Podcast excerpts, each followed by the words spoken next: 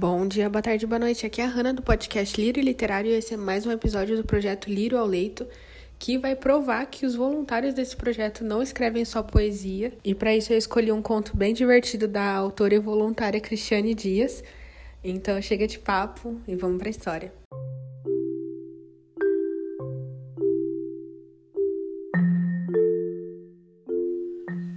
Olá, eu sou a Cristiane Dias, escritora e hoje eu vou ler para vocês um conto de minha autoria chamado As Janelas.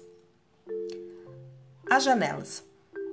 Passei a pegar o ônibus às 7h15 da manhã e atravessar a cidade sentada no mesmo lugar, aquele primeiro banco, isolado lá na frente, perto do motorista, que estava vazio, ou alguém se levantava e me deixava sentar. Meu ônibus fazia a linha 390 e se encontrava no terminal central com um ônibus que fazia a linha 422. Ao se encontrarem, estacionavam lado a lado, janela com janela, um ônibus que ia e um ônibus que vinha. Por alguns minutos, os ônibus ficavam daquele jeito, alinhados, enquanto passageiros embarcavam e desembarcavam. Eu ficava no meu banquinho, aguardando o motorista arrancar e seguir viagem por mais um bom tempo até chegar ao meu destino, a escola. Eu pegava esse ônibus mesmo correndo o risco de chegar atrasada na primeira aula, mas eu tinha um motivo. Ele. Ele, que eu via no ônibus e que fazia o trajeto contrário ao meu, como se nosso destino fosse esse mesmo. Eu de um lado, ele de outro, eu indo, ele vindo, ou ele indo também. Eu não sabia nada sobre ele, apenas que se sentava no mesmo banco solitário, isolado, perto do motorista, assim como eu. E isso fez com que eu já gostasse dele de cara. Tínhamos algo em comum, eu pensava. Ele me olhava de seu lugar e eu virava rapidamente para frente com medo de dar vexame ficar vermelha, ser pega em flagrante encarando outra pessoa. Eu não sou assim. Geralmente não sou assim. Mas era impossível não olhar para ele. Lembro do primeiro dia em que o vi. Acordei atrasada porque tinha passado a noite chorando muito. Eu não tinha forças para me levantar da cama e, por mim, tinha perdido mais um dia de aula inventando que estava com dor. Mas eu não estava com dor, eu estava com raiva. Eu não queria dar o braço a torcer, porque minha mãe disse desde o primeiro dia que o namoro com aquele rapaz não ia dar certo, só porque ele tinha uma tatuagem no braço, usava brinco e andava de moto. Ela não confiava em motoqueiros, exceto o carteiro e o entregador de x-salada. E o pior de tudo foi ele ter ido até a minha casa e ter terminado o namoro em menos de 10 minutos, depois de tudo o que aconteceu, como se nada tivesse acontecido. Foi só para mostrar que eu não era o tipo de pessoa que aos 17 anos se abala com qualquer obstáculo, que decidi ir à escola, apesar da dificuldade de manejar um par de muletas carregar uma mochila nas costas e ao mesmo tempo tentar caminhar com o pé direito engessado. Assim que as janelas dos ônibus se alinharam, vi um rapaz de pele clara e cabelos escuros que usava uma camiseta azul escura. Sem brincos nem tatuagem, reparei. Se andava de ônibus, então não devia ter moto, concluí. Ele olhou para mim e eu virei o rosto para frente se ele percebesse meus olhos inchados. Depois passei a monitorá-lo com o canto dos olhos e assim eu fiz até os ônibus se movimentarem, indo para direções opostas. Foi o suficiente para que eu esquecesse o meu ex, o acidente de moto que sofri com ele, que me fez quebrar o pé, e da sua falta de sensibilidade em terminar comigo.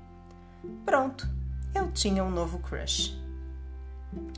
De segunda a sexta, nossos ônibus se encontravam no terminal, ficavam alinhados e a gente se olhava. Eu baixava a cabeça, mexia no cabelo, olhava com o canto do olho. Ele me olhava e depois mexia no celular. Um dia ele me olhou mais demorado e eu percebi que seus olhos eram verdes. A partir daquele momento, eu passei a sonhar com um par de olhos verdes. Outro dia ele estava sorrindo e eu passei a prestar menos atenção às aulas depois que vi seus dentes brancos e perfeitamente alinhados. Sábados e domingos passaram a ser os dias mais tristes da minha vida.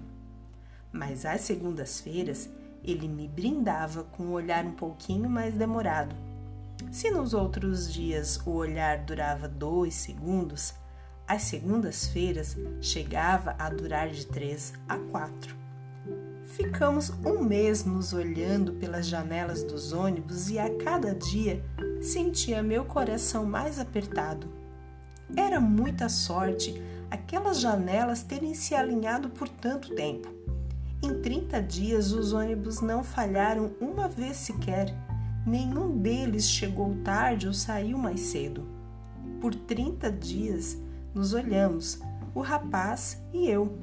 Então bolei um ótimo plano. Assim que tirasse o maldito gesso, eu desembarcaria do meu ônibus e entraria no ônibus dele. Fingiria que tinha que voltar para casa, puxaria conversa, pegaria seu número e finalmente saberia seu nome. Em uma manhã, no entanto, fui surpreendida pela notícia de que motoristas e cobradores fariam uma paralisação. Durante uma hora, todos os ônibus ficariam parados no terminal central e os passageiros foram orientados a aguardar do lado de fora. Fiquei apavorada. O rapaz ia me ver com aquelas muletas horríveis, pé engessado e sabe-se lá o que ele poderia pensar de mim. Conversei com o cobrador, implorei ao motorista, mas não teve jeito. Tive que descer.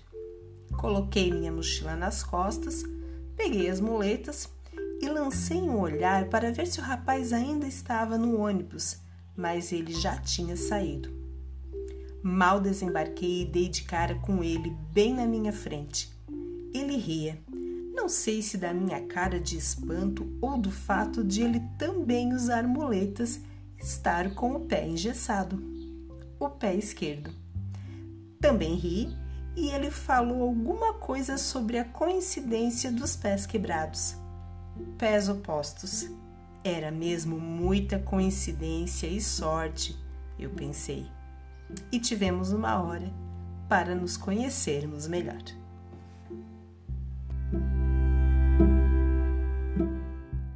E é só por hoje, pessoal. Espero que vocês tenham gostado. Não esqueçam de compartilhar com todo mundo que você acha que vai se beneficiar desse projeto. Seja você também o voluntário e não esquece de curtir e deixar seu comentário, que assim você vai estar sinalizando pra gente que você tá gostando do projeto. E é só por hoje. Um beijo, meus lírios, e tchau, tchau.